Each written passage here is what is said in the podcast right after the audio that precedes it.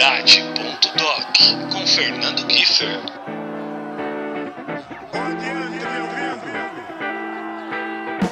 Puxe a cadeira, aumente o som e novamente seja muito bem-vindo a mais um episódio desta tão especial segunda temporada do nosso programa Hoje recebendo mais um músico extremamente talentoso que se junta a outros grandes nomes que já passaram por aqui, como o Dani Wexler, Dani X da Pitch, Caniço do Raimundos, Rodrigo Lima do Dead Fish, Marcão do Charlie Brown Jr., Fauzi Baidun da Tribo de Já, Vitor Zenze do Brase do Forfã, Gabriel Bill do Zander do Noção de Nada, Daniel Ferro do Emo Ponto, Renato Godá, o pessoal do Senhor Banana, enfim mais um cara muito especial que além de representar demais em cima do palco e já ter criado riffs aí que estão na história do rock brasileiro, é um pai extremamente comprometido com suas crias e sua família, motivo pelo qual merece todo o nosso máximo respeito e por isso quero tanto ouvi-lo hoje.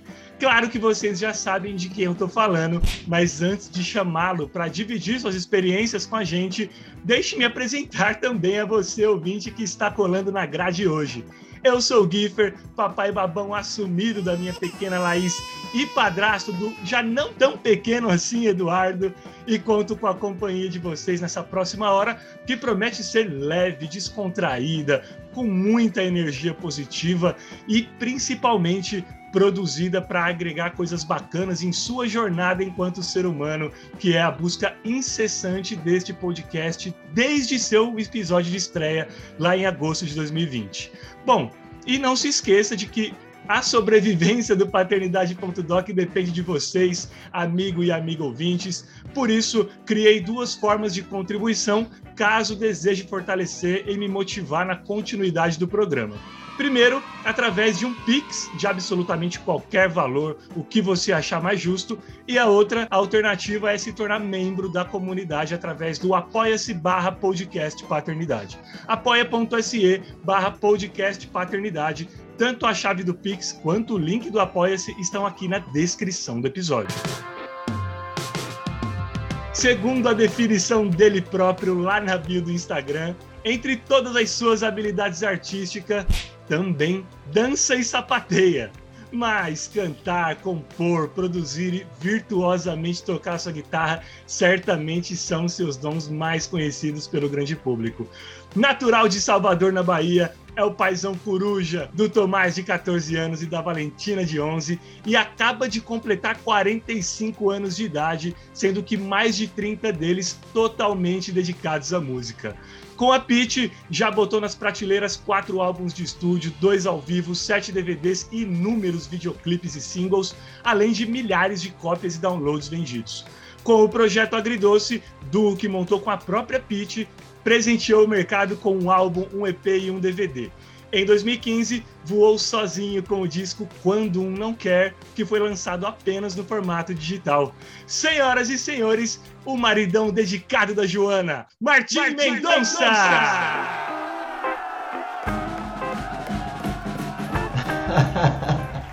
Boa noite, Guilherme. Seja bem-vindo, Martim. Obrigado por ter aceito meu convite. Uma honra receber você aqui hoje, viu? Pô, eu agradeço o convite, o propósito do seu programa. Eu estava escutando você fazer a introdução aí. E, pô, eu assino embaixo de tudo que você falou e é um, é um prazer estar aqui. Eu agradeço você ter me convidado. Imagina, eu que agradeço. E antes até de qualquer coisa, eu tô sabendo que você não tem só o Tomás e a Valentina de filhos, né? Porque no teu Insta você sempre posta fotos de mais duas crias muito das fofas que são seus cachorrinhos. Fala mais sobre esse lado paisão de pet pra gente. Cara, você não faz ideia. Primeiro você tá desatualizado, porque ah, é? aconteceu um aconteceu um acidente no meio do caminho. É... Meu Deus. A gente é, tinha o cafezinho, né? Que é um shih tzu maravilhoso, rabugento, é, espirituoso, caprichoso, só come de um jeito dele ali, enfim, mas era o nosso filhote ca cachorrinho. Quando a gente veio mudar para Salvador, é, enfim, antes disso, a gente sempre cultivava a ideia de ter um segundo cachorro, para ter um cachorrinho, cachorro cachorro, sabe, um vira-latinha, e tal, Sim. adotar um vira-lata ali é, carismático. Só que num apartamento em São Paulo não, não dava, né? O, o, só o cafezinho, mas as duas crianças já criavam um caos suficiente que não tinha, não tinha como a gente agregar mais um elemento ali. Aí quando a gente mudou para Salvador e que a gente veio morar numa casa, a gente falou, cara, vamos adotar uma cachorrinha. É, que a gente já chega em Salvador com uma cachorrinha nova. Para as crianças, isso ia ser um elemento de transição bom, sabe? A gente estava lidando muito intensamente com como as crianças estavam lidando com a mudança. E nunca é fácil, né? Para a gente já não estava sendo fácil para ele estava sendo mais difícil ainda, então a gente tratava de tentar ajudar, ajudar ajudá-los a lidar com isso. E o negócio do cachorro parecia uma ideia excelente, né? A gente falou, cara, a gente já chega em Salvador com um cachorrinha adotada que vai chegar ali, vai ser um elemento transi é, transicional bom. É, e, e, é, porque é, Canelinha já é, tipo, sei lá, ultra mega membro da família, uma louca, uma deusa, uma feiticeira, destrói tudo que vem na sua frente. É, é uma maluca. Furacãozinho. É um furacão, mas ela é, ela é sensacional, ela é uma figura incrível. É, só que a casa, a gente não sabia, precisava de algumas reformas. Então eu fiquei dormindo numa obra e tinha essa cachorrinha que tinha chegado. Foi um, foi, não foi uma hora muito boa, mas foi a hora que ela chegou. E aí, cara, a gente já tava assim pensando, nossa, que loucura, né? A gente chegou em Salvador, se mudando, toda essa loucura, e com dois cachorros. É, um dia antes da, da, de eu receber minha família de volta, eu, eu morando aqui na obra, a obra já quase concluída, a casa precisando só ser arrumada. Eu acordo, tô tomando meu café e escuto um miado fino, assim, de socorro mesmo, sabe? Miado fino de gato pequeno e um miado de, de socorro. Eu fui olhar, era no quintal da casa. Eu fui olhar, ele tava caído num vãozinho, assim, ele caiu do telhado, oh, eu acho, Deus. sabe? E se desgarrou. Ele pequenininho, bem pequenininho mesmo. Aí eu, pô, o que, que eu vou fazer? Vou dar uma comida, vou fazer um negócio e vou talvez tentar até ajudar ele a achar a família dele. Só que não, não, não consegui, tentei, botei ele no telhado um dia, esperei, ele não conseguiu. Enfim, ele ficou. a família cresceu. Então acrescenta um gatinho pretinho nessa, nessa, nessa conta. Uh, que demais! E, você tá, e você comentou de transição, né? Da, da, até da importância do pet aí na transição, da, é, principalmente para as crianças, né? Sim. Apesar que é, acaba sendo nossos filhos enquanto adulto também. É, e não, eu, eu particularmente fiquei sabendo agora que a gente estava conversando em off que você acabou de se mudar para Salvador com a família. Sim. Eu queria que você exatamente falasse é, sobre isso, Martim, para a gente, até com relação a essa adaptação dos filhos, essa transição a uma vida completamente nova, né, a partir de agora. Sim, para eles foi uh, essa empreitada foi é, desafiadora, sacou? Foi uma coisa que é, é na real, o que a principal motivação da gente, no final das contas, para vir para Salvador, o que norteou foi, foram eles dois, porque a gente visualizou que eles iam conseguir ter uma vida melhor, sabe? É, eu passei muito tempo contemplando essa possibilidade e ainda muito apegado a questões profissionais e puta, cara, que eu tô aqui há 16 anos em São Paulo, enfim. É, mas assim, uma coisa que norteou muito essa vinda da gente para cá foi a questão de tentar dar uma qualidade de vida melhor para os dois. Eles são dois adolescentes, né? A Valentina, apesar de estar tá com tava na época do começo da pandemia com 10 anos, mas ela é muito precoce, tá? Ela já é uma menininha, já é, ela já é uma adolescente, às vezes até mais do que Tomás. É...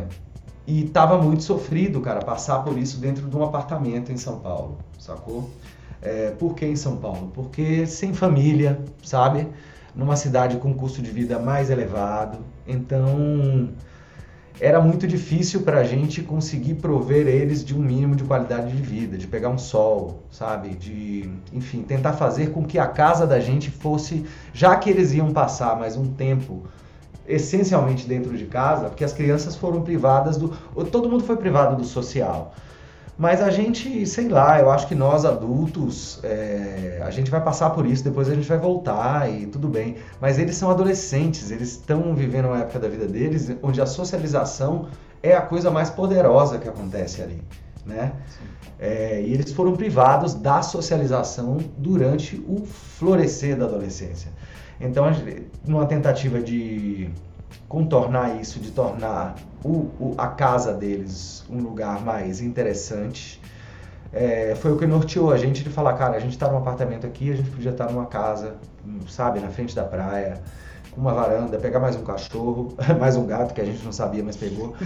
É, mas claro, foi duro, a despedida deles de lá foi dura, mas por um, por outro lado, eu acho que estarmos no contexto da pandemia fez com que a despedida fosse algo menos doloroso para eles. Se nós não estivéssemos no meio de uma pandemia, talvez por questões financeiras, dependendo de como fosse o mercado da música, talvez eu tivesse me mudado para Salvador do mesmo jeito, né? É, mas se não tivéssemos a pandemia, eu acho que uh, esse, esse luto para eles seria mais difícil. Mas eles deixaram os amigos é, lá mas um, um, passado de um ano e quase um ano e meio de pouquíssima interação, do, sabe, de uma existência que não estava se justificando muito. Né? E, e, como é para você essa possibilidade de, de conectar, né, os seus filhos a uma raiz que é sua, né, da sua região, do, da sua cidade, da sua cultura local. Era para você é uma reconexão, mas para eles é uma conexão, uma coisa que começa agora. Como é para você essa sensação, esse sentimento é, do, que, do, do, que você quer que eles absorvam de Salvador, da Bahia, do Nordeste? É, isso é interessante mesmo. Para mim, é, realmente está sendo uma reconexão que já acontece desde antes, assim, né? Meu desejo de, de ter condições para de voltar para Salvador já vinha de algum tempo, mas eu pensava, puta, não tem condições, o trabalho está aqui, mas aí com essa história de não existir trabalho, se criou-se a condição. Ah, então, assim, eu já estava nesse, nesse esquema de reconexão, então foi só uma coisa que se encaixou. Eu comecei a entender mais meus sonhos e é, mensagens subliminares que o universo estava passando para mim. É, tudo se encaixou com essa volta. Quando eu cheguei, os lugares por onde eu passei aqui de novo e tal. Com eles, cara, está é, sendo muito interessante para mim fantasiar sobre isso, porque eles não estão podendo vivenciar isso, sacou? Ainda. Então, às vezes eu boto eles no carro e eu levo eles nos lugares e mostro, ó, tem isso aqui, ó. A gente vai vir aqui. Só que não, não, não está se saindo muito, né? Então, mas eu, enfim, eu fantasio muito sobre isso. E... Até a energia do lugar mesmo, né? Exatamente. E mas não sei, cara, eu preciso vê-los é, em ação, sabe? Valentina já está indo uh, ah, para a escola presencial duas vezes por semana. Uh, tem, tem, adorou, adorou a escola, adorou os colegas novos, tal. Mas Tomás está fazendo o ensino à distância, então assim, é, eu fantasio muito sobre o que pode acontecer, eu fantasio muito sobre é, a influência que Salvador vai ter sobre eles e como isso vai acrescentar, agregar no modo, no modo de ser deles e os lugares daqui, enfim. É, mas na verdade eu tô só curioso, eu tô doido para Mas que... ainda é uma incógnita. É uma incógnita. Tô doido para que tudo melhore um pouquinho, para que eu possa começar a levá-los nos lugares, levar eles na sorveteria da Ribeira. E só para a gente voltar aqui nos pets rapidinho, porque às vezes o nosso ouvinte fala, ó, oh, vocês falaram do pet, mas ficou faltando uma coisa, que são os nomes. Quais são os nomes dos seus bichinhos? É a canela? Canela é nossa nova cachorrinha, a maluca do pedaço fofoqueiraça. Ela só fica. É uma graça, gente. Entra lá no Instagram do Martim, ela é linda. Ela fica na varanda, olhando a rua o dia inteiro, fofoqueiraça. É, o cafezinho, que é o patriarca, né? O primeiro de todos. E o gato, ele chama gato porque a gente não conseguiu. A gente tentou. Até hoje tentam, assim. Chega alguém na sala achando que teve uma ideia genial, ou Valentina, ou Joana. Eu desisti há muito tempo, o Tomás e grita, sei lá, pipoca. Aí. Não, não, não, não, não conseguimos. Ele chama gato só. Mas eles mas continuam tentando. Atende como gato. Atende como gato, mas eles ainda não desistiram. E, e, e, retornando aqui sobre a, a, sua paternidade real dos filhos humanos, como que ela surgiu na tua vida, Martim? Ela foi sonhada, cara, ou aconteceu? Não, foi muito, é, é, muito interessante. Assim, a paternidade ela veio para me ensinar. Ela não veio como um desejo. Eu costumava dizer que eu não queria ter filhos. Quando eu comecei a namorar com Joana, É, eu, eu reproduzia essa fala, produzia, ah, não quero ter filhos e tal. É, me era dado pouco crédito quando eu falava isso, porque eu tinha o que chamam de jeito com crianças, que eu tenho até hoje, na verdade, que eu acho que nada mais é do que você ter cinco minutinhos para prestar, ouvir o que eles têm para dizer. É, mas eu entro nesse rol, as pessoas me colocam nesse rol das, do, das pessoas que têm jeito com criança. Então, como porque eu tinha jeito com criança, ninguém acreditava quando eu dizia que eu não queria ter filhos. Eu dava 300 argumentos, falava sobre é, o, fim do mundo e sustentabilidade e camada de ozônio. É, Joana é, respondia para mim assim, ela falava, bom, beleza, então a gente vai namorar um tempo, mais uma hora a gente vai terminar porque eu quero ter filhos. É, aconteceu da gente engravidar, foi um acidente para nós, assim, pegou nós dois completamente desprevenidos. A gente tinha seis meses de namoro na época. É, ela queria fazer, ela queria, não, ela ia, ia fazer o mestrado. É, eu estava recém-chegado, estabilizado, tocando, tendo um, um, um, emprego mesmo e conseguindo, sabe, morar e ter. Estava começando a estabilizar a minha vida depois de, um, de uma loucura de viver sem grana e, e, e, na doideira do rock and roll. Anos e anos com, com bandas atrás de bandas independentes. Então, pela primeira vez, eu estava começando a me estabilizar e pintou Tomás. E a gente. É, eu na época falava, ah, cara, será que a gente não tira e tal? Joana é, sempre tinha uma fala que era, não, isso é uma coisa que eu nunca vou fazer, eu não, eu não consigo arcar com as consequências emocionais de fazer, então se eu tenho isso na minha cabeça. Eu já sabia disso desde antes, gente, desde que a gente começou a namorar, ela falava, cara, eu se eu engravido, eu vou ter o filho que eu não vou, vou ter. Então, quando rolou Tomás, estava meio que acordado isso já entre a gente, sabe? Não foi, uma, não foi, não chegou a ser debatido. A gente se falou pelo telefone e fez, beleza, vamos, vamos nessa, vamos nessa. É, por outro lado, é, assim que, que passou esse assombro inicial, a gente começou a encarar isso automaticamente do jeito que eu acho que é uma coisa que eu e Joana temos em comum, que é, já que vai, vai com prazer, vai, curte a parada. Então, a virada de chave foi muito rápido para um esquema de, velho, vamos nessa, vai ser massa, vamos dropar essa onda aí, vamos ver o que que é. E o é, para mãe, eu acho que a consolidação dessa virada de chave se dá mais facilmente, né? Porque ela tá com o bebê dentro da barriga, ela tá, nossa, aquilo ali, não sei, né? Enfim, a gente tá como um espectador que tem uma, um, um, um crachá de VIP, né? Porque a gente participou do processo em algum momento. Então você tem acesso, acesso ao backstage. Acesso ao backstage. É, a minha virada de chave com relação a tudo isso, assim, é, que me deu o entendimento da paternidade foi o segundo em que eu segurei Tomás quando ele, quando, é, ele nasceu de cesárea. É, o médico tirou ele da barriga de Joana, enrolou num paninho e fez assim: Martim, foi aqui em Salvador que ele nasceu. Martim, segura teu filho! E aí jogou Tomás. E eu segurei Tomás no braço e eu tive uma epifania, assim, que foi, é, você eu olhei no, na cara dele e a cara dele me falava assim, velho, eu não vim para te atrapalhar, eu vim para te ajudar, eu sou mais um para fazer as coisas Legal. funcionarem. Então nessa hora ali, cara, pum, acabou. Que Dropei. Top, é, Valentina também foi totalmente um acidente. Eu e Joana não estávamos legal na época, uma coisa, hum, é, sem grana, uma, uma confusão. E foi sem querer. Ela começou a se estranhar e a gente fez um exame ela estava grávida. A gente, os dois, quase morreram. Meu Deus, mas. Resumindo, Joana e Martim não podem brigar e nem passar perrengue porque vem filho. É, mas assim, Ai, o momento que eu digo assim isso, que é, eu não tive esse momento que eu acho maravilhoso, que, que, vários pais têm, que é o cara desejar e tal. Eu tenho amigos que querem ter filhos desde sempre. Para mim não, para mim foi uma coisa que foi uma maneira. É, eu acho que era um o meu destino, eu, acredito muito em destino, né? O, o universo ele tem uma tem uma coisa aqui que maior que a gente está só é, sendo um, um, personagem de uma trama muito maior. Então, assim, eu acho que eu era destinado a ser pai já. E outra coisa é que, é, que se fosse por mim, talvez eu nunca fosse. Porque eu tinha essa fala de que oh, eu não quero ter filhos. Oh. Então precisou o universo me dar uma rasteira mesmo em mim. Joana, coitada, estava perto, foi junto.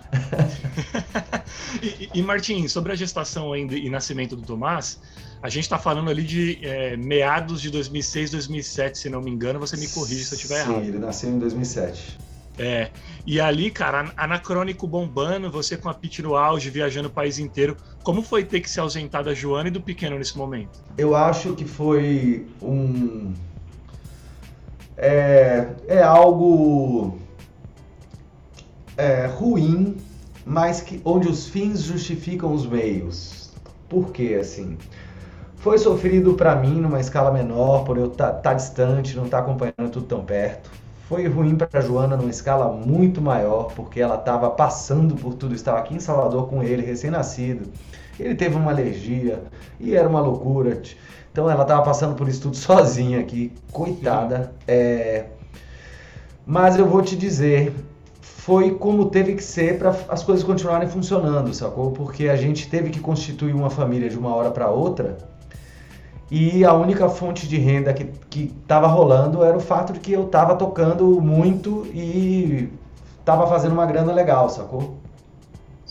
Então acho que essas circunstâncias, o que me impedia de estar tão presente, que era o fato de que eu estava muito na estrada, ao mesmo tempo é o que conseguiu fazer a gente conseguir, conseguir realizar nossos planos.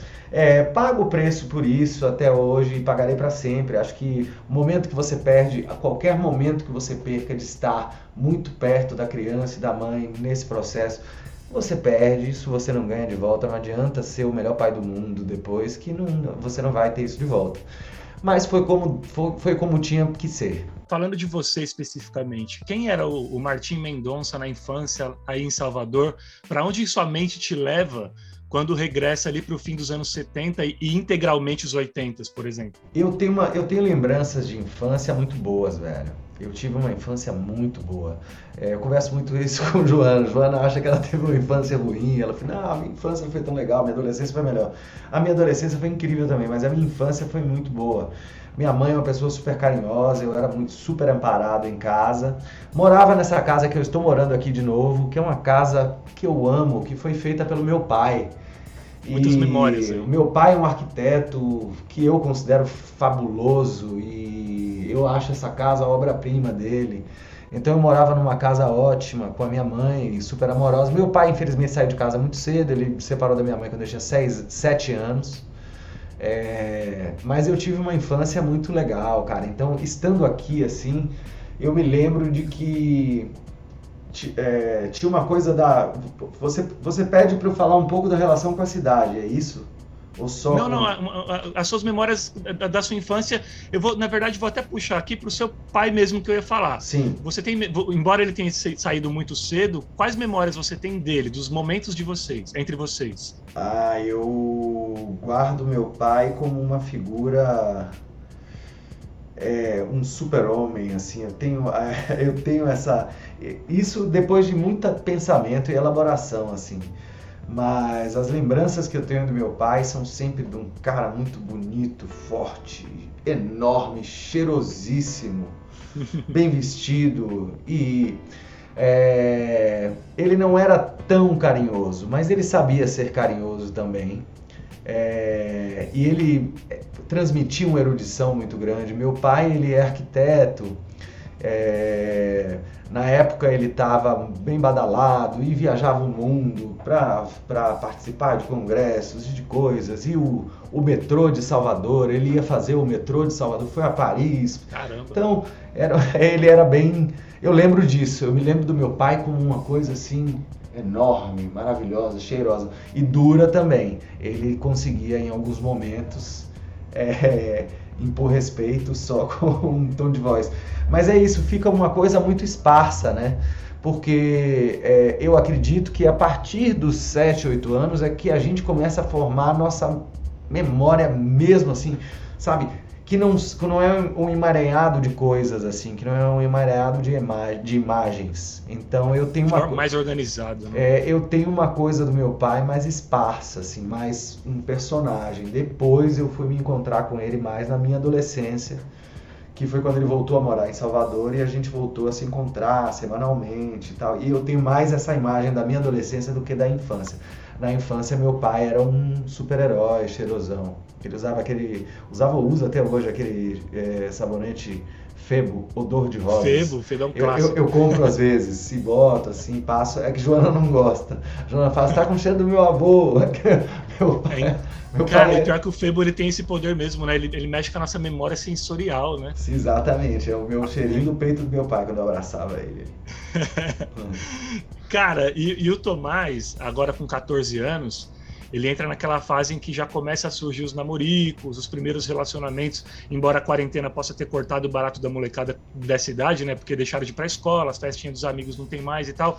Mas como você, enquanto pai, tem agido com o Tomás no aspecto de conversa, orientação, rola diálogo sobre sexo e os perigos dessa transição que naturalmente começa a pedir mais responsabilidade por parte dele? Cara, como você mesmo falou, a gente vai ter que jogar aqui um pouco com com, com teorias, porque é que nem eu te falei, né, eles estão no florescer da adolescência. Tomás, mesmo com a pandemia, é, quando né, dos momentos que liberava o playground ali para para as crianças, eles iam de máscara e tal, então eles davam o seu jeito. Então tinha uns negócios ali, tinha uma menina que batia lá em casa, tinha uma história de que ele gostava de uma menina, falando de tal, pipipi mas é, eu, a gente tenta deixar a porta bem aberta e talvez agora fosse a hora, eu digo assim, a porta aberta é que a gente sempre, sim, a gente conversa sobre tudo isso, às vezes a gente dá uma forçadinha só para a gente poder tocar naquele assunto e falar. É, teve uma vez que foi muito engraçado que Valentina queria saber como é que nasciam os bebês, aquele clássico, né? É, como é que nasciam os bebês? Aí Joana falou: ah, é o seguinte, é que aí ah, o, o, o, o, seu pai gostava de mim, eu gostava do seu pai, a gente começou a namorar, não sei o quê. Aí ele, o, pinto dele ficou duro, ele botou dentro da minha xoxota e saiu um, um líquido ali que saiu esperma que tem metade da informação, a outra metade estava em mim e juntou tudo e fez vocês. E a reação dela foi: Eca, a gente é gosma de pinto. Aí ela saiu falando para Tomás: Tomás, a gente é feito de gosma de pinto. É, Resumiu. É, então, assim, a gente adora conversar sobre isso, inclusive, mas a gente também corre de acabar virando aquele estereótipo do pai que fala: Não, filhão, vamos lá, vamos falar sobre as xoxotas e os pintos e seja mais o que, o que for. Então a gente sempre deixa claro que esse é um assunto muito bem-vindo, a gente gosta de falar sobre isso, mas isso, é, isso eu acho que isso ia estar acontecendo mais intensamente agora se não estivéssemos numa quarentena, numa pandemia, né? Porque Tomás com 14 anos e coisa e tal. Mas sim, a resposta é sim, a gente conversa bastante. Legal, é, não tem tabu, né, pelo que você disse. Até a forma como vocês colocam, é, a, a, forma como a Joana, por exemplo, deu essa explicação para ela, mostra que há um, há um, diálogo muito aberto e muito claro, muito transparente. Hum, cara, e, e... É, porque entra na, no primeiro mandamento que a gente tem aqui, que, não, que infelizmente ele não é correspondido do lado de lá, mas é que a gente não mente para crianças, sacou? Então, assim, o cara perguntou, ele vai escutar. Talvez a gente fale assim, ó, isso aqui eu não vou te falar, porque é um negócio que você não vai conseguir escutar. Mas é, uma coisa que aí, é, é, sei lá, cada pessoa pensa de um jeito. Eu não estou querendo dizer que você é melhor ou pior. Tô, longe de mim querer ser o arauto do, da, da, da moral, da ética. Mas assim, tanto eu quanto Joana, a gente tem um, uma história na cabeça que a gente acha, a gente não mente para criança. Criança não, não, não dá, não dá para mentir. Ou você fala a verdade ou você fala que não vai responder. Então, sempre é isso aí. É sempre nesse termômetro que a gente conversa. Então. Cara, mas é maravilhoso. Eu acho maravilhoso o, o, o, o Martim. Estou quase chamando de Tomás, cara. Martim, eu, eu, acho maravilhoso o seu relato até pelo seguinte, até pelo, pelo conceito aqui do, do nosso programa, porque as paternidades elas são plurais, né? Sim. Então os pais que nos ouvem, cara, cada um cria o seu filho de uma forma, cada um tem uma, uma maneira de agir em determinada situação. E, e, o depoimento dos convidados, ele vem justamente para enriquecer ou para elucidar ou para quebrar um paradigma. Então, às vezes, poxa, como que eu falo sobre sexo com o meu filho? Bom, eu falo de, de, de tal jeito. Uhum. De repente, eu ouvindo você falar, eu falo, porra, por que, que eu tô, de repente, maquiando uma coisa que tem que ser sim encarada com naturalidade? E, e dá para ser falado com naturalidade, né? Então, Sim. acho que é muito rico esse tipo de depoimento, porque nós, enquanto ouvintes, aprendemos muito formas diferentes também de, de paternar, né? a gente tá todo, eu que nem eu costumo dizer, aqui no paternidade.doc eu me sinto muito privilegiado porque todo programa eu saio um pai diferente do que eu entrei, porque eu aprendo muito com vocês. E, e, é o seguinte, e eles têm aproximadamente três anos de diferença um para o outro, né? Sim. né? Ela tem 11 ele tem 14. Sim. Ao mesmo tempo em que eles sempre foram muito companheiros, imagino, porque irmão também é grudado, da mesma forma, eu imagino que o pau deve quebrar de vez em quando, porque irmão também é assim. Como que é a relação deles tendo essa proximidade etária? Cara, eu vou te falar que é bem tranquila, viu, man? É... É, é, eles conseguem funcionar porque eles é, se evitam na maior parte do tempo. Então, a Valentina fica entretida com algumas coisas, ele fica entretido com algumas coisas. Então, nos raros momentos em que eles interagem, é, alguns, muito poucos, são poucos mesmo, isso eu tenho que dar o um abraço a torcer e agradecer.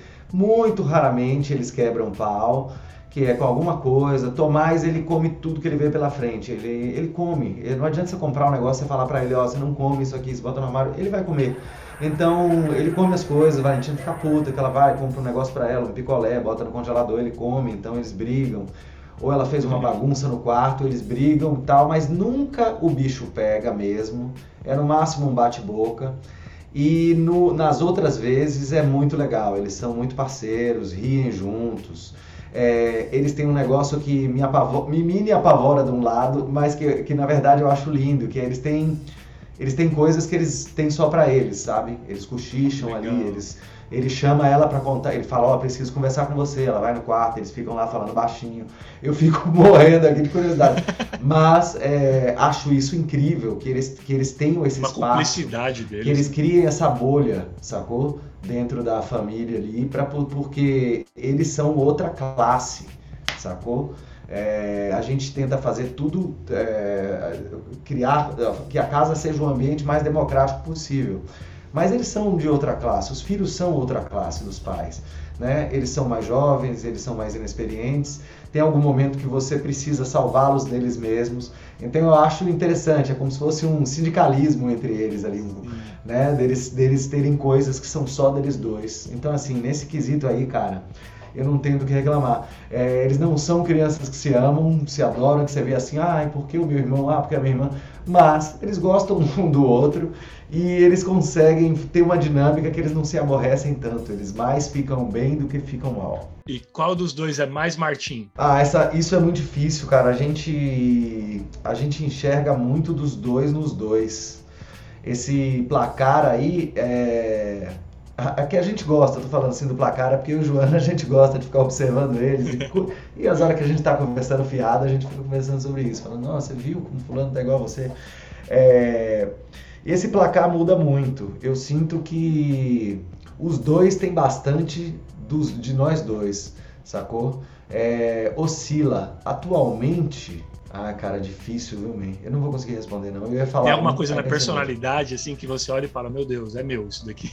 Completamente. Coisas boas e coisas nem tanto, né? Eu sou um cara muito O que, que você gostaria que eles não herdassem de você? Puta, cara, vamos fazer outro programa. Faz o programa, Riff. Faz o... Vamos outra hora. E a gente fala só sobre isso. Que é o seguinte. É...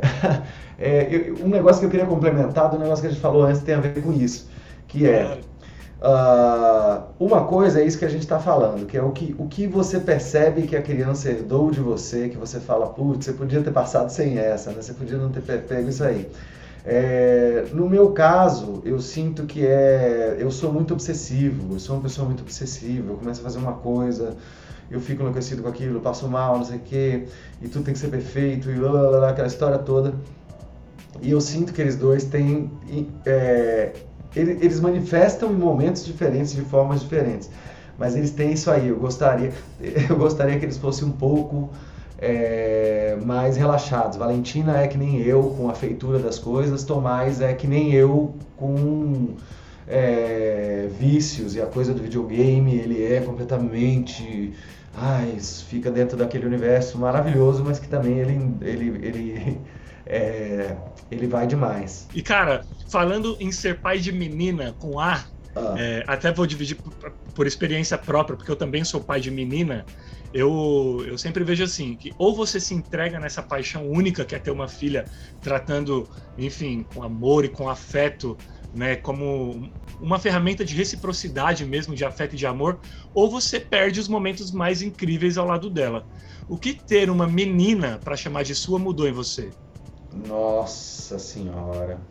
Vou falar de novo. Tem outro programa pra gente fazer, Giffer. É, Vamos embora.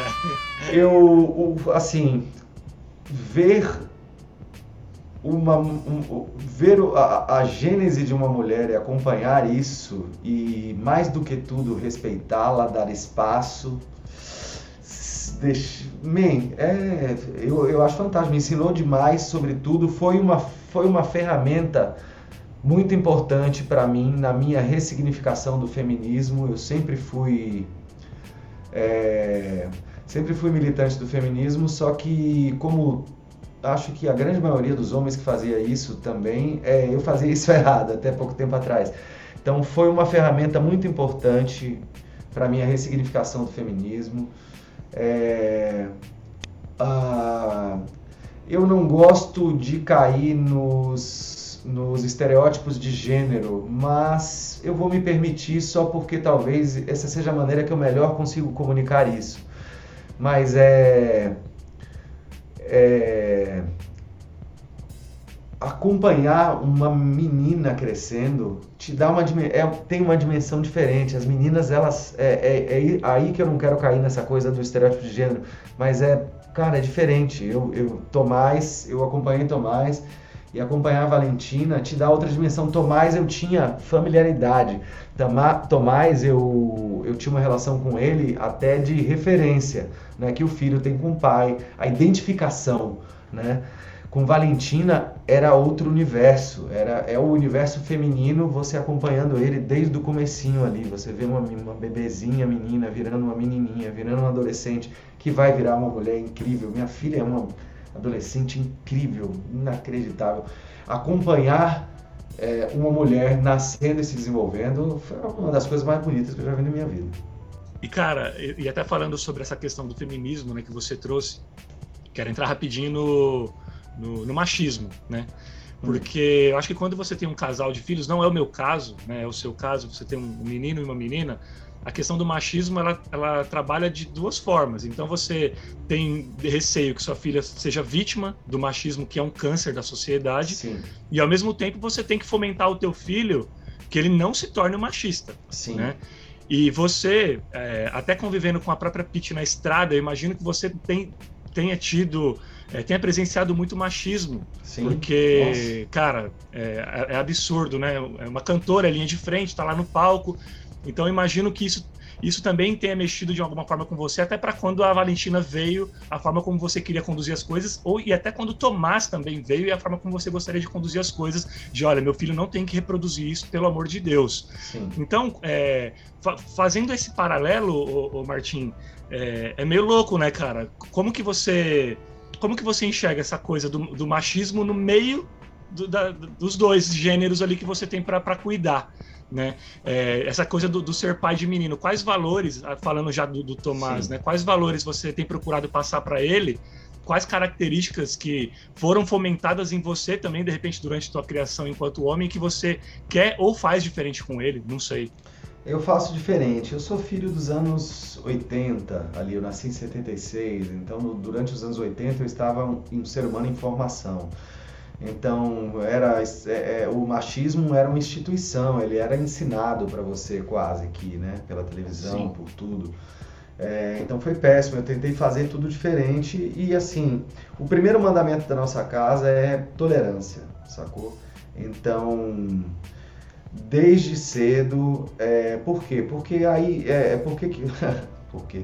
É, desde cedo, a gente, um cuidado que a gente tomou foi de sempre deixar claro e sempre se assegurar de que nenhum discurso de intolerância fosse reproduzido. Isso sendo explicado para eles por quê, por que, que não pode ser e tal. Mas era. É, eu acho engraçado essa frase e acho um, um, uma porcaria também, mas ela se adequa bem. É, a gente não tolera intolerância em casa. Então, assim, seu amigo pode vir aqui jogar videogame, ele pode desfiar o rosário dos palavrões que ele sabe, porque Puta que pariu, o guri solta palavrão quando joga videogame. Mas, viado, é, bicha, não rola. Se rolar, toma uma advertência. Se rolar de novo, sai fora. Sacou? Perfeito. Então, isso ecoou de formas diferentes em cada um. É, Tomás, ele é um cara super legal, super legal e que tem todos esses conceitos bem, bem é, colocados na mente dele. E Valentina virou praticamente uma militante da causa. Nossa, é, é, muito interessante, porque ela é tão jovem, né? tão, tão nova e já ter de repente essa, essa consciência, essa conscientização. E cara, olha só que legal, hein, o, o Martim.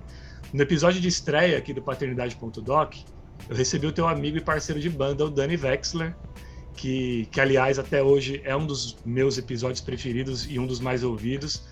E na ocasião, cara, eu perguntei para ele é, se quando a Pete engravidou, ele achava que a paternidade pudesse ser mais embaçada do que ele imaginava. E aí na resposta, uhum. ele fez uma menção a você sobre uma parada que você falou para ele na ocasião e que o marcou muito. Sim. E eu queria que você ouvisse. Vamos lá. Cara, a maioria das pessoas, elas ficam presas no, nos clichês, né? Quando você vai casar, fala, ah, ainda dá tempo de sair fora. Quando você vai ter um filho, ah, vai dormir que ainda dá tempo. As pessoas ficam nesses clichês que para mim são um pé no saco, assim, sabe? Bem, se você não quer casar, não case. Se você não quer ter filho, não tenha. Mas não me venha com esse papinho de que casar é ficar preso. Cara, tipo, isso é uma. Isso é, é um discurso muito ridículo, sabe? É uma piada muito antiga que tem que parar de existir, assim. E eu tive um, um conselho, é, um conselho não, né? Uma frase de um, de um amigo meu que para mim resumiu bastante, assim. Dois amigos meus falaram coisas importantes, assim. Um deles foi o Martim, que o que toca com a Pete também, que a gente tava com meio com medo se se a energia ia bater ali. Ele falou, cara, você tem que entender que você tá nascendo um filho de vocês dois e vai jogar no time de vocês. Sabe? Sem dúvida, é... perfeito vai jogar no time de vocês porque vai entrar, na, vai nascer já nesse clima, nessa frequência. Então já vai estar tá dentro do time de vocês e vai jogar com vocês. Isso para mim foi me, me, acalmou muito. E eu queria perguntar para você isso, Martin, se você se lembra desse momento com o Dani e até por conhecer a história dos dois ali com as perdas que eles tiveram antes da Madá e tal, o que, que você pode dizer para gente? É, eu não me lembro exatamente do momento de, de ter dito isso para ele, mas eu super acredito porque isso virou meu é, meu, isso virou meu mantra uh, a partir daquele momento que eu te falei lá no comecinho do programa, que foi o momento que eu segurei Tomás no braço, né? É, a compreensão de que ser pai não era um bicho de sete cabeças, não era um negócio, se deu é, e foi mais intensa ainda porque é, existe muito tabu em torno disso, assim, sabe? É, tem um monte de gente, cara, quando você fica grávido, quando você fica grávida, tem um monte de gente que chega para você e pinta um quadro de que sua vida vai acabar, sabe? É... Não estou dizendo que tem muita gente que fala isso, mais gente que fala isso do que fala o contrário, mas isso para quem está passando pela coisa tem um efeito muito devastador, sabe? É, então, quando eu me vi do outro lado, que foi quando eu me vi com meu filho nas mãos, e eu olhei e falei, cara, as pessoas que eu conheço, meus amigos, eles vão tirar de letra isso aqui. Então, quando, quando, eu, quando eu encontrava com um amigo meu que estava nessa situação e que eu sentia que em algum momento ele podia estar com aquela carinha de desespero, É, esse é, é, virou meu, meu golpe principal, pegar junto e falar, cara, não esquenta, velho, é maravilhoso, pá, pá, pá. E eu acho isso utilidade pública, acho que todo mundo que é pai, que acha um barato também, devia falar para os amigos, porque assim, eu na época que fiquei grávido, escutei muita gente dizendo para mim, sua vida vai ter que mudar, sua vida vai acabar, você vai ter que parar de tocar, sei lá o que, você vai ter que tomar jeito, sei lá o que o pessoal fala. E, mas eu estava muito seguro, do, eu estava muito seguro de mim, muito seguro do, do, do que estava rolando, estava com, é, tava me sentindo poderoso e hum, isso não rolou. É, eu não deixei passar, só peguei as coisas boas. E acho importante, cara, acho importante porque eu acho que muitas vezes é, é, é, é, muito difícil estar passando por isso, sacou? Às vezes quando você é pego de surpresa, ou mesmo quando você planeja, é uma loucura, né, cara? É diferente do que todo mundo. Ninguém sabe o que é ser pai, ser mãe, é, até passar pela coisa. Você pode fazer todo o planejamento do mundo, o negócio vai dar um jeito de te dar uma rasteira em algum momento ali. Então, o antes é essa expectativa se cria porque você começa a entender isso de antes já. Então, eu acho bacana, é uma coisa que eu acho bacana de fazer, é assegurar o, o o, o pai e a mãe de que eles são, eles são capazes, não é, não é nada disso não. Tem muita gente que já fala, oh, oh vai ser super difícil. a gente precisa de mais pessoas para falar, oh, fica tranquilo, velho, vai ser bom, você vai ver. Porque é, né? Exatamente. É muito, muito bom. É transformador positivamente. Nos tornamos grandes alunos dos nossos filhos todos os dias. Todos os dias. E, e, e, e Martim, cara, eu trabalho com comunicação, você com música, com arte, e a criatividade é a nossa matéria-prima não tenho como, claro, deixar de te perguntar. A paternidade exerceu impacto no seu processo criativo? Completamente. É... Eu acredito, não, dá para eu te dizer, te responder isso tão objetivamente, porque eu não tenho como falar assim, ah, eu sinto que o meu jeito de escrever ficou mais assim, ficou mais assado. Mas é, benefícios indiretos, com certeza. É, a, a matemática para mim é o seguinte: eu me tornei uma pessoa muito, mas muito melhor desde que eu tenho filhos. Tomás já foi ótimo para mim, Valentina foi melhor ainda. Cada vez eu aprendo mais, cada vez eu che... eu consigo me afastar da, do, do, da, da, ignorância e, e, caminhar em direção ao conhecimento, à sabedoria através das lições que esses dois me passam. Então, assim, eu não tenho como não pensar que o fato de eu estar me tornando uma pessoa melhor está me fazendo um artista melhor também. É, eu consigo enxergar que mudou bastante coisa no meu jeito de escrever. Eu me tornei uma pessoa menos é, autocrítica é, e acho que meus filhos me ajudam bastante nisso. É, essa geração, ela é uma geração que é mais desencanada, sei lá, eu posso estar, também não quero cair nos clichês aqui, nas generalizações, mas os meus filhos eu sinto que eles têm uma coisa que é, é eles não são tão autocríticos, eles conseguem se curtir mais é, como eles são mesmo e com o que eles conseguem fazer, sabe? É, eu acho isso de grande sabedoria e, eu, e, e, isso, isso foi uma coisa que, que mexeu com o meu processo criativo, que eu parei de ser tão autocrítico, parei de ficar tanto com aquela coisa, putz, cara, eu, Valentina um dia, há, há, sei lá, cinco anos atrás, ela era um cotoco, ela fez uma música e aí pediu para eu gravar, eu gravei, a música foi incrível, tem no YouTube, bota Flores ao Luar, Valentina. Qual o nome? Flores ao Luar. Bota Valentina Flores ao Luar. Você vai ver, tem uma fotinha dela na capa. Que demais. Ela fez essa música, cara, e gravou e, e ficou lindo, velho. E me ensinou assim, falei, cara, para com isso, para de ser tão cri-cri. Sabe? Seja mais intuitivo, seja mais passional, sabe? E, com certeza. Eu não sei dizer exatamente como, mas com certeza mexeu muito. Sabia que sem o teu apoio este podcast poderá deixar de existir muito em breve? Pensando nisso, criamos a comunidade paternidade.doc, em que você, ouvinte, homem ou mulher, poderá se tornar membro especial para, além de contribuir com a sobrevivência do programa, ter acesso a regalias exclusivas que nenhum outro ouvinte tem. Isso mesmo! São diversos planos com valores a partir de R$ reais mensais, com recompensas que incluem participar como ouvinte da gravação de um programa para conhecer os bastidores, participar de sorteio mensal com prêmios sob a temática temática relacionamento pais e filhos, receber os episódios inéditos antes de todo mundo, fazer perguntas por áudio aos convidados, ter acesso a uma comunidade secreta só nossa lá no Facebook, participar do nosso grupo de WhatsApp, onde interagimos sobre curiosidades, pautas e bastidores da produção de cada episódio, ter o nome citado ao término de cada programa e levar para casa uma máscara de pano com a marca do podcast. Não é demais? Então, se você acredita no propósito e seriedade do trabalho feito por mim, Fernando Giffer, aqui no paternidade.doc, não seja um ouvinte comum. Seja membro da nossa comunidade e fortaleça esse trabalho que, como você já sabe, é executado com muito profissionalismo e com a preocupação em agregar positivamente não só aos homens que já exercem suas paternidades de forma ativa, mas também inspirar e despertar reflexões naqueles mais dispersos relapsos que, porventura, por qualquer motivo que seja, ainda não compreenderam a relevância de seu indispensável e insubstituível papel enquanto ser formador de caráter e educador social.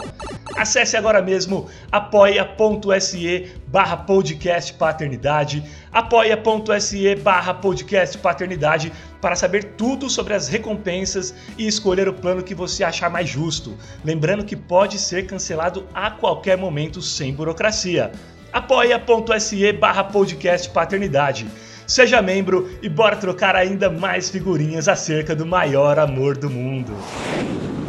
Eles já começam a dar, alguns sinais aí de profissão do que eles gostariam de fazer, Martim? Não, claro não. Tomás, ele é totalmente devotado ao mundo da tecnologia, do digital, do, das redes, não as redes sociais, mas o, a, as comunidades de gamers e Discord, essas coisas. Sim. Eu espero que ele consiga fazer alguma coisa nesse mercado que está florescendo, né? Hoje em dia o que mais movimenta dinheiro no mundo é o videogame, mas ele não tem, inclusive é uma coisa que incomoda ele mais do que a mim. Porque eu acho que uma hora chega, não acredito nessa história de que a pessoa nunca vai encontrar um negócio para fazer. É, eu acho péssimo apressar, né? Eu fiz um vestibular completamente por pressão, meu primeiro vestibular. É, então isso incomoda ele mais do que a mim. Ele, ele às vezes fala, poxa, eu fico meio assim, que eu não sei ainda o que eu quero fazer e tal. E a gente fala, nah, desencana, tá cedo, vai, vai, vai pensando aí com a hora vai. Valentina, ela é tudo ao mesmo tempo e exatamente não dá para você pensar em nada exatamente também, porque ela é tudo ao mesmo tempo. Mas ela é meio atriz, meio cantora, ela tem essa música aí, tem, mais, tem uma outra música. Tá com o pezinho na arte mais ali. É, ela gosta de fazer vídeos, ela pensa em ser babysitter, ela pensa em ter um pet shop, ela quer ser presidente e ela. ela... Olha, ser presidente avisa para ela que o cargo tá vago. Exatamente, mas eu não quero não, eu não quero que ela mexa com isso, não. Eu prefiro que ela vá. Sei lá, prefiro que ela vá fazer qualquer outra coisa. E, eu, e eu ia te perguntar exatamente, cara, se você é pilhado com essa parada do excesso de tela, de jogos de YouTube por parte deles, como funciona isso aí na residência dos Mendonça? De novo, a gente vai ter que contextualizar a resposta dentro do, do, das circunstâncias que a gente está inserido, que é essa pandemia, né? É, antes da pandemia, era uma coisa, sempre foi uma coisa que me preocupou, mas eu sei que é uma coisa que eu não posso entrar numas. Eu não posso entrar nessa briga porque as telas fazem parte do, da, da, da, realidade não só deles, mas de pessoas mais velhas até. Ele só não faz tanto da minha, porque sei lá, eu toco guitarra e adoro ficar tocando aqui e tal.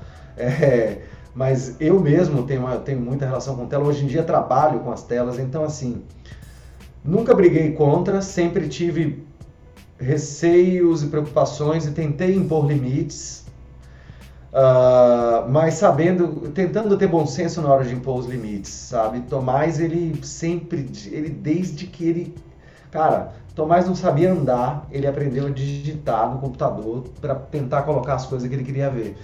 Então, assim, é um negócio que é, é, é uma paixão dele de muito tempo. Então, é, eu, te, eu, eu impunha limites, mas sempre tentando imaginar que, porra, velho, peraí, esse é um lance que o cara gosta pra caramba, eu não posso também ficar me intrometendo nessa relação.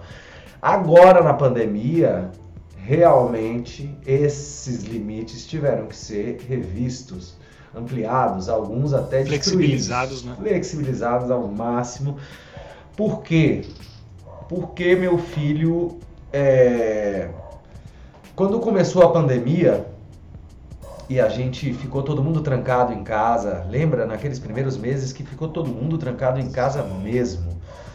É, Tomás era a única pessoa que socializava intensamente dentro de casa, porque ele tinha jogos de multiplayer, que são jogos online que várias pessoas jogam.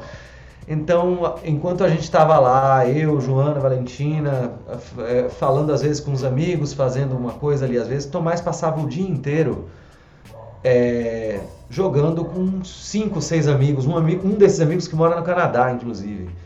É, num mundo diferente. Se você parar, se você for ter um olhar mais cuidadoso do que falar assim, é, ficava lá o dia inteiro jogando videogame com os amigos. Não, peraí. Ele ficava o dia inteiro num jogo que era ele e cinco amigos dele, numa realidade virtual onde cada um era um personagem e eles faziam missões juntos. Caralho, Gif, como é que eu vou virar para esse cara e falar, não, sai daí e fica com a gente aqui e tal? Claro, ele é obrigado a ler livros, infelizmente, obrigar, eu detesto obrigar a criança a fazer alguma coisa, mas me chamem de careta, me chamem do que quiser, tem que ler livro. Então ele é obrigado a ler o livro dele, mas ele leu o livro dele, ele deu, fez o tempo de atividade física dele, que ele tem que fazer, comeu a comida dele, bicho, a gente tá na pandemia, velho. Se ele sair daquilo ali, vai ser para ele assistir um filme ou ver um vídeo no YouTube. Não tem sentido. A gente tem que procurar entender. Eu acho que assim, entrando nessa discussão dos limites para essa coisa das telas e tal, eu acredito que o mais importante é você tentar entender essa relação melhor antes de sair delimitando fronteiras, né? É, quando a pandemia passar, a gente vai voltar a, a, ter um regime aqui mais restritivo e tal, mas durante a pandemia, meu brother, eu não tenho como falar para Tomás, pare, saia desse mundo aí onde você é um gladiador e tem mais cinco amigos seus, um é um dinossauro, o outro é um donut gigante, o outro é o Homer Simpson, o outro é o Sonic, e venham para cá e sei lá, vamos ter uma conversa de pai e filho. Não, deixo, vamos, vamos deixar isso tudo passar. Aí a gente revê como é que vai funcionar essa relação. E, e pensando num cenário que não seja apenas o pandêmico, né, num contexto ah. de mundo, digamos, mais normal, se é que um dia ele foi, você tenta ou, ou, tentava puxar umas brincadeiras mais raiz com eles ali, de contato real, humano mesmo. Ah, tipo algumas da nossa época ali, jogar bola, pular corda, esconde-esconde, pega-pega, peão, bolinha de gude, carrinho de rolimã. Total, até porque eu gosto. Então, é... total, total. E eles curtem muito também, cara. É, é, a questão é que é você ser exposto a isso, né? Então acho isso bacana, isso que você falou aí. É um lance que às vezes eu vou. Eu, eu, é, eu compro essa, de ser o, o, cara que tenta manter as tradições das brincadeiras de verdade, porque são diferentes, né? E, e super funcionam, nem sempre em placa, mas quase sempre em placa, se envolver correria e gritaria, e se você é, conseguir contribuir. Meia hora de contato humano já hoje em dia já agrega, né? Sim. E, mas eles curtem, eles curtem. É, Tomás, apesar dele ter essa essa, esse, essa história aí de ser um sujeito super ligado nos computadores e no mundo digital e tal.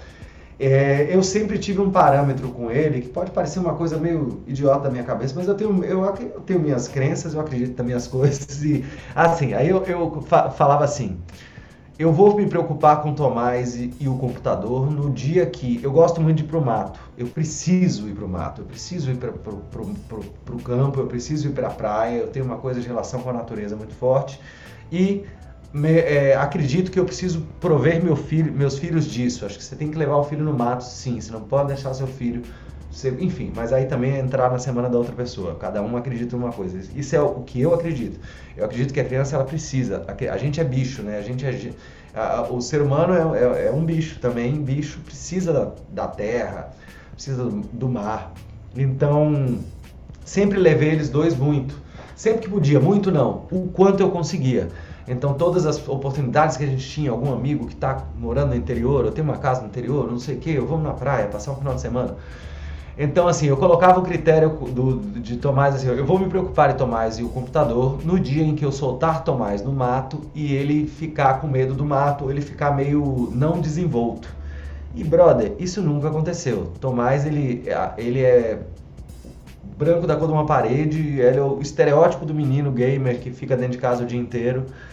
É, só que você solta ele no mato e ele, sabe, ele vai, ele se entrega, ele entra ali na água, ele mexe na coisa, ele não tem, ele não estranha a natureza. Você bota ele no mar, é a mesma coisa. A minha filha é idêntica, a mesma coisa. Você solta ela no mato, ela se joga no primeiro riacho que aparecer. Então, isso de alguma maneira, é por isso que eu falei antes, eu posso estar sendo meio besta, mas é, são as coisas que eu acredito. É, enquanto os meus filhos não se estranharem com a natureza, eu vou acreditar que o balanço, que o equilíbrio está mantido ali. Né? E falando em acreditar, falando em crença, você acredita que a religião seja um pilar importante na criação dos seus filhos? Hum, não sei. Eu acredito que se eles acreditarem nisso, eu vou respeitar. Eu não tenho religião, eu tenho as minhas crenças que são fundamentadas pelos estudos que eu faço, que eu puxo de várias religiões, é, mas eu não tenho uma religião definida. Eles dois até então não têm religiões definidas, apesar de ter e, e, e, e, eles têm conhecimento sobre diversas religiões, inclusive porque eles estudaram um ano no Marista e o Marista tinha a matéria religião, que eu achei bacana. Assim, não sei se eu acho bacana ter a matéria religião numa escola, mas no Marista tem que ter. Eu achei bacana do jeito que eles tinham, sacou? Que o Maristas, apesar de ser um colégio, acho que é católico, alguma coisa assim, a aula de religião ela contemplava todas as religiões. Então eu achei bacana que os meninos tiveram ali um mínimo de contato com, sabe, a pluralidade de crenças que existem. Até então nenhum dos dois tem nada definido. É, e eu acredito nisso, que se que quando eles tiverem, eu vou apoiar, seja lá o que for, e, e, e vou respeitar. E se para eles isso for importante, eu acho que vai ser. Eu acho também que é importante. Cara, a gente está num momento de mundo mega tenebroso em todos os aspectos, né, Martim? Sim. O ser humano cada dia mais irresponsável com o meio ambiente, mais odioso com o próximo, catástrofes naturais, pandemia, polarização política absurda. Em termos de Brasil, tempos extremamente sombrios, né, com essa aparente legalização da intolerância, Sim. tendo racismo, homofobia, xenofobia e machismo com chancelas federais agora, Sim. além do negacionismo, enfim. Você é uma pessoa otimista quanto ao mundo que está deixando para os teus filhos? Olha, esse é um pensamento que volta e meia é, atormenta, atormenta nosso juízo, meu e de Joana, e eu acredito que de todos os pais, né? É... Eu já estive mais preocupado. Eu acho que a gente está passando um péssimo momento. Isso realmente foi uma coisa que me pegou de surpresa. Eu não achei que meus filhos iam passar por isso tão cedo. Né? A gente vinha de um negócio tão legal ali, tava uma o Brasil estava me dando certo. O Haddad fez um negócio em São Paulo que foi tão bonito, transformou São Paulo numa cidade tão acolhida. Parecia que tudo ia dar certo, que tudo, tudo ia melhorar. Sofremos esse revés aí. É, lamento que eles estejam passando por isso, ainda mais nessa, nessa época preciosa do começo da, da, da adolescência, mas tudo bem, daqui a pouco passa eles vão ter bastante adolescência para gastar ainda. É, mas o seguinte, com relação ao futuro e tudo mais, eu Cara, é, é, tudo, tudo é cíclico e eu acho que a gente ainda tem umas voltas para dar até o final total, né? O, está se acabando sim, mas está se acabando desde que. Desde, desde, quando é que o homem apareceu no planeta Terra e começou a praticar agricultura? Sei lá, os, os hominídeos lá. Desde ali foi ladeira abaixo, né? Desde ali a gente começou a, a, a, o cronômetro começou a contar, né? O homem foi um bicho não sustentável que apareceu na face da Terra é, mas eu acho que ainda vai ter bastante tempo. Eu acredito numa virada, eu acredito numa virada política no Brasil.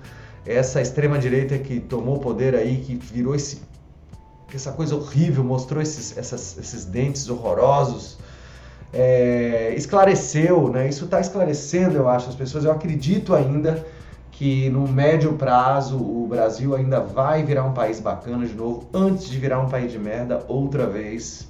No, num futuro. Eu acho que é meio cíclico e em direção ao fim do mundo, mas não acho que seja nada para a gente se desesperar também. Eu não sei se eu acho bacana que Tomás e Valentina tenham netos, por exemplo, que eu já acho que a coisa vai começar a ficar. Mas pode ser que eu esteja errado, pode ser que tudo melhore, que o homem tome jeito, enfim. É, vamos, vamos pensar no melhor. Eu já, fui, eu, já pensei, eu já fui mais preocupado com isso. Hoje em dia eu acho que eles, eles chegaram porque eles, eles tinham que chegar mesmo. E eles chegaram nessa época porque foi a época que foi escolhida para eles chegarem e eles vão lidar com elas do jeito que, que eles vão fazer o melhor deles. E essa coisa que você falou de ter netos, né, é um paradoxo muito louco. Nos, no, há dois programas eu entrevistei o professor Clóvis de Barros Filho, que é um, um cara que eu admiro muito, e eu perguntei para ele se nesse momento de mundo não ter filhos era um ato altruísta, porque é um pensamento que, embora às vezes covarde ou egoísta, ele acaba vindo, né? A gente acaba ficando preocupado mesmo. Hum. Antes de a gente prosseguir para o quadro de encerramento do programa. Eu costumo abrir espaço para os pais falarem sobre as companheiras. Então eu gostaria que você falasse rapidamente sobre a Joana, que está contigo há 15 anos e é mãe de seus herdeiros. Qual o significado dela nesse teu momento de amadurecimento enquanto homem, pai e profissional, Martim? É, para falar de Joana, meu Deus, se não fosse Joana, eu não sei o que seria da minha vida, na verdade. Eu sinto que eu me tornei uma pessoa muito melhor desde que eu a conheci, desde que eu conheci, comecei a escutá-la mais e cada vez mais.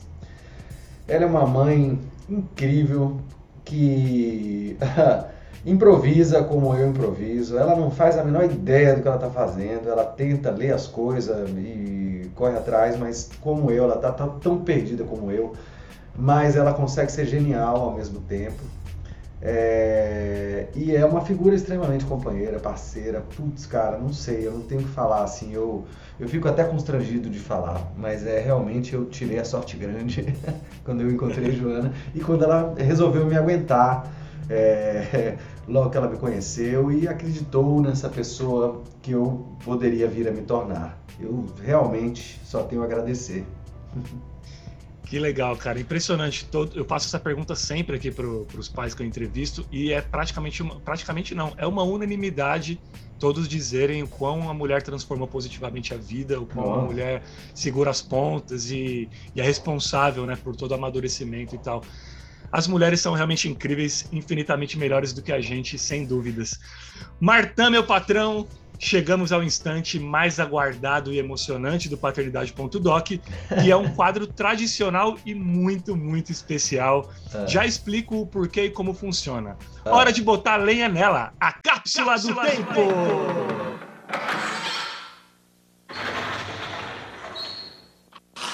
Senta que lá vem a história.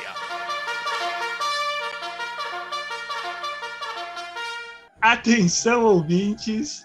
É nessa cápsula do tempo que o Martim vai guardar uma mensagem toda especial para o Tomás e para a Valentina, para que eles possam ouvir no dia em que ele, paizão, não estiver mais aqui vivo nesse mundão de meu Deus.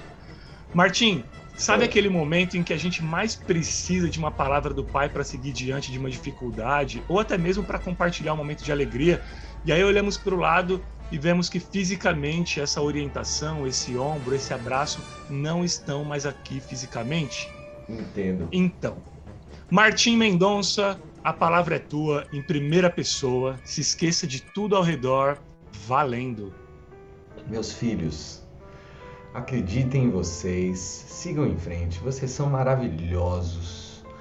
Ah, só continuem Lembrem dos nossos bons momentos, me desculpem pelos meus meus erros, meus deslizes, minhas imperfeições. Não deixem ninguém fazer vocês deixarem de acreditar que vocês são incríveis. Vocês são incríveis, vocês sabem, eu falo isso todo dia para vocês. Vocês são incríveis. Conquistem o que é de vocês, sejam felizes com o que o universo colocou na mão de vocês. Um beijo, meus amigos. Aê, Doideira, hein, cara? Nunca que tinha demais. feito um negócio assim na minha vida. É loucura, né, bicho? A gente nunca pensa que esse dia vai chegar, né? Dos nossos filhos estar. É meio surreal pensar no Mas você vai fazer como? Gente, né? No dia que eu morrer, você vai botar no ar no negócio? Não, dia, tomara, tomara que demore muito para eles ouvirem essa mensagem. Amém, amém. Essa mensagem, de alguma forma, chega para eles, o universo vai fazer esse trabalho. Tá joia, meu lindo. Bom, como tudo que é bom dura pouco, chegamos ao final de mais uma edição do podcast Paternidade.doc.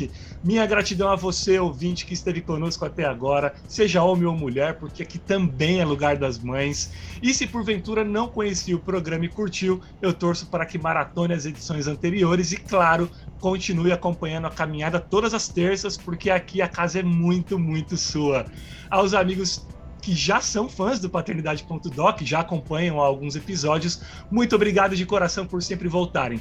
Fortaleçam e disseminem. Apertem o botão seguir para sempre serem avisados primeiro sobre os novos episódios e assim nos manteremos juntos nessa celebração ao maior amor do mundo. É isso. Encerrando mais um capítulo inesquecível da nossa jornada. Afinal, novamente foi honroso trocar experiências com um cara tão iluminado, tão talentoso e tão apaixonado pela família.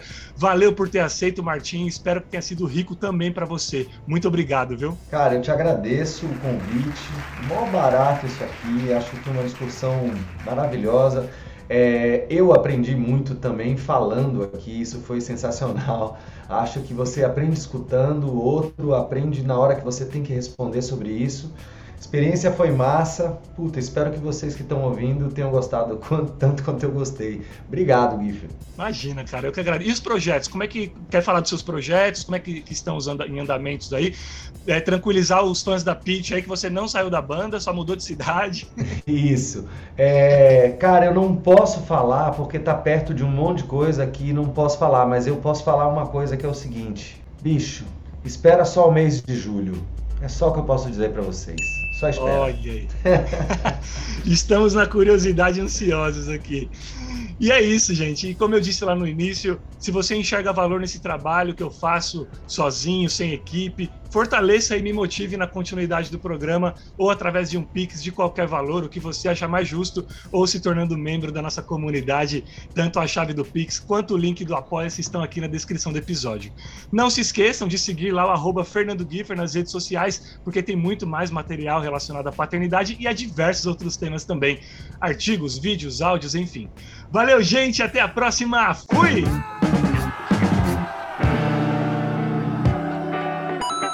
Você ouviu Paternidade.doc com Fernando Kiefer.